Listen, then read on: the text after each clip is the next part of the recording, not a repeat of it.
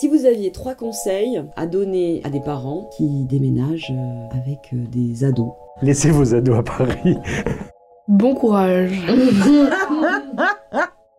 Bonjour et bienvenue dans ce nouvel épisode de Ciao Paris, le podcast des futurs ex-parisiens et parisiennes.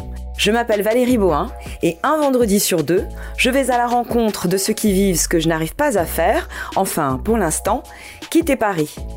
Aujourd'hui, Elisa, Marnie, Pierre-François et Audrey donnent chacun leurs conseils à tous ceux qui veulent partir de la capitale avec leurs ados.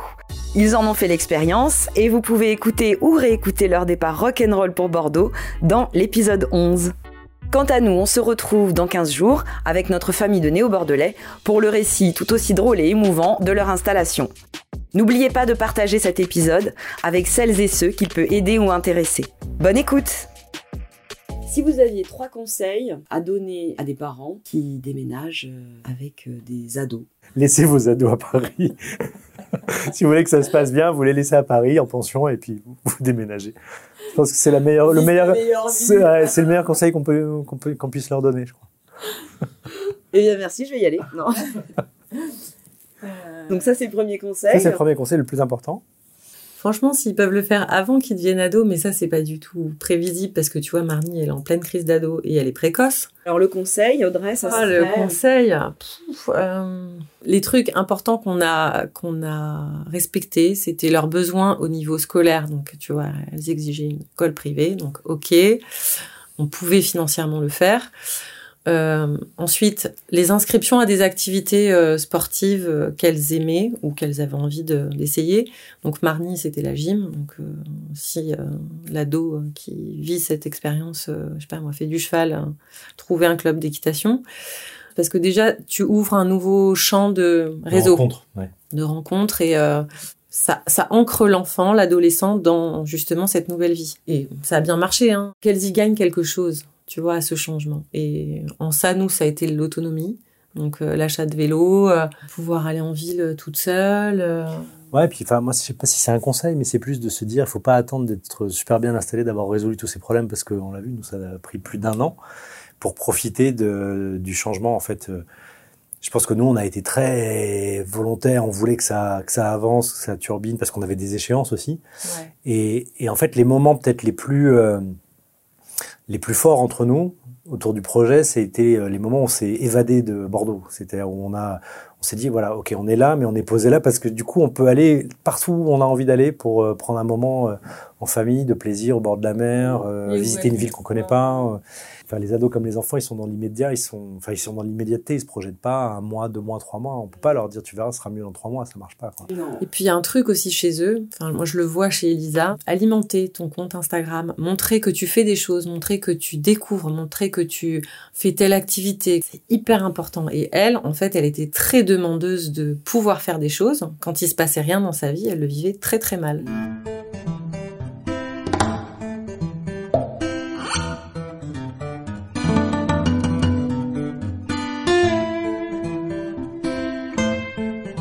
Quel conseil vous donneriez à ses parents? Bon courage. Bah déjà de les écouter Ouais. et de pas être euh, de pas ressentir l'opposition comme quelque chose de forcément négatif, c'est-à-dire que c'est là donc c'est là pour une raison et il faut l'accepter et essayer de le comprendre. Ça ce serait une première chose. Après de leur permettre de garder contact avec leurs amis qui vont laisser derrière eux. Quand tu es face à, à- à ton enfant qui vient C'est de sûr que c'est difficile d'avoir la pédagogie sur le moment.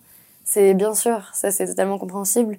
Mais le fait de, quand on annonce la nouvelle par exemple, d'avoir ce temps de, d'explication avec les enfants, de les écouter sans les couper et de voir quel est leur ressenti en longueur, en largeur et s'ils ont besoin d'aide extérieure, si euh, les parents peuvent pas leur donner ce dont ils ont besoin, d'être euh, prêt à avoir cette aide à côté si possible euh, pour qu'ils puissent se confier, pour qu'ils puissent se sentir euh, moins seuls dans cette, euh, enfin, dans cette façon de, de voir les choses en fait. par exemple, de se faire accompagner par un, un psychologue, euh, c'est ça que tu suggères? Ouais, voilà, si c'est pas suffisant juste de parler avec ses parents, c'est, enfin, ça peut être une alternative et Ça t'aurait fait du bien, toi?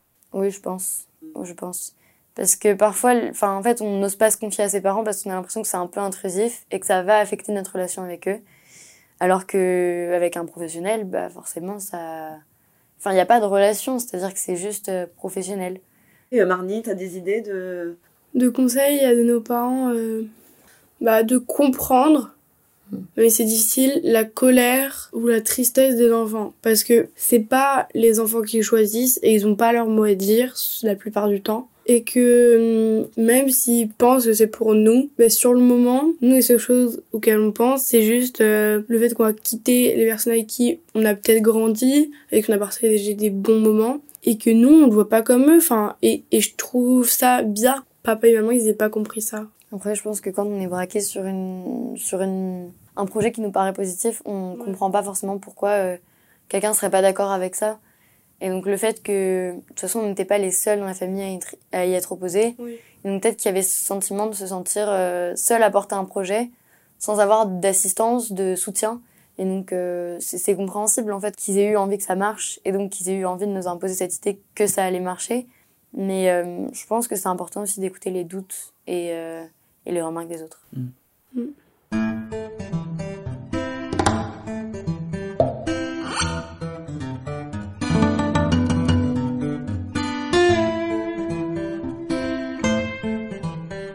S'il y avait trois écueils à éviter en tant que parent qui quitte Paris avec des ados récalcitrants, quels sont les trois écueils selon vous? Pour moi, le premier écueil, c'est de reproduire sa vie parisienne dans le nouveau lieu. Et en fait, ça peut venir très très vite. On aurait très bien pu se retrouver à- pour aller bosser dans le centre de Bordeaux, se taper une heure, de, une heure, une heure et demie de route le matin et le soir. Oui, ça a failli. Ça a failli. Par, par, par, par méconnaissance de la géographie du territoire. C'est-à-dire, vas-y. Bah, c'est-à-dire, euh, forcément, venant de Paris, on voulait de l'espace, on s'imaginait une grande maison, on s'imaginait un grand jardin, donc pour ça, il fallait être un peu loin. Mais on s'est dit, c'est pas grave, parce que... Ça te fait rire, Ça Audrey roule à la campagne, ça va? Ça me fait rire parce que si tu veux, en fait, il y avait une question de budget.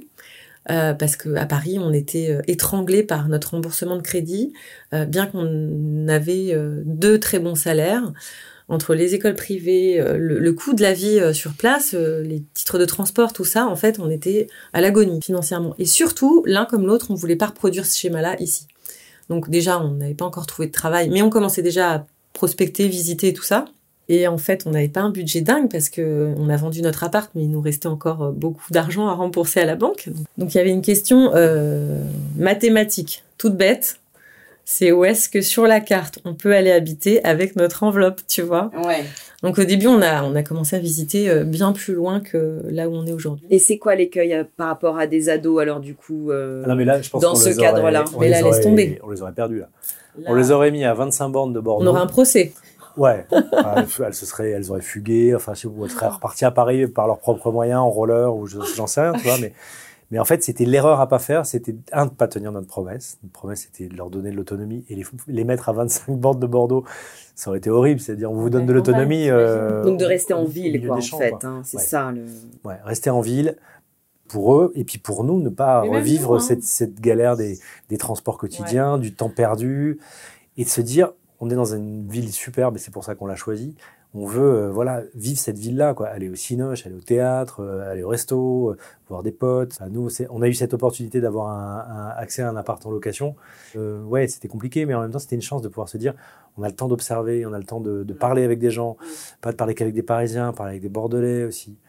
Pas être dans le Puis de, de se projeter. Où est-ce qu'on aimerait et puis de tester des trucs parce qu'en fait en, en visitant ces maisons loin on s'est dit mais euh, est-ce qu'on a vraiment envie de bêcher tous les week-ends?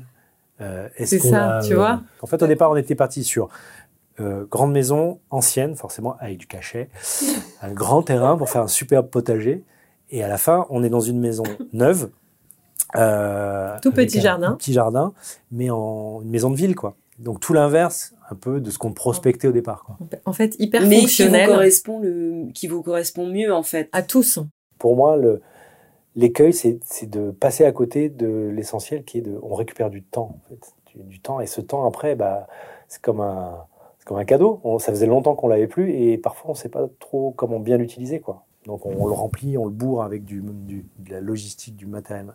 Alors qu'en fait, le but du jeu, non, c'est, d'avoir euh, des vrais moments, quoi. Des vrais moments euh, avec les enfants, des vrais moments entre même de couple, qui, qui n'étaient pas arrivés depuis longtemps, quoi.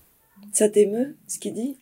Oui, bah, enfin c'est pas que ça m'émeut, c'est que je me dis, euh, j'ai le sentiment qu'on n'y arrive pas encore beaucoup. Enfin, pas, tu vois. Mm.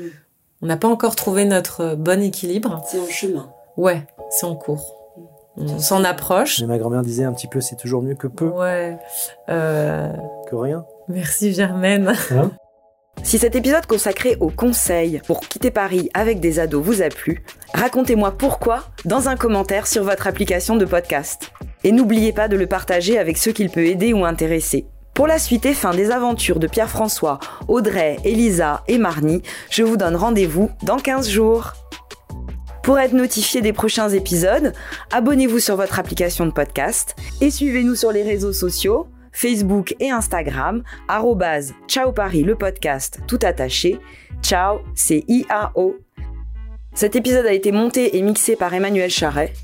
Chargé de production et d'édition, Mahalia Rouilly. Direction artistique et logo, Carole Debris.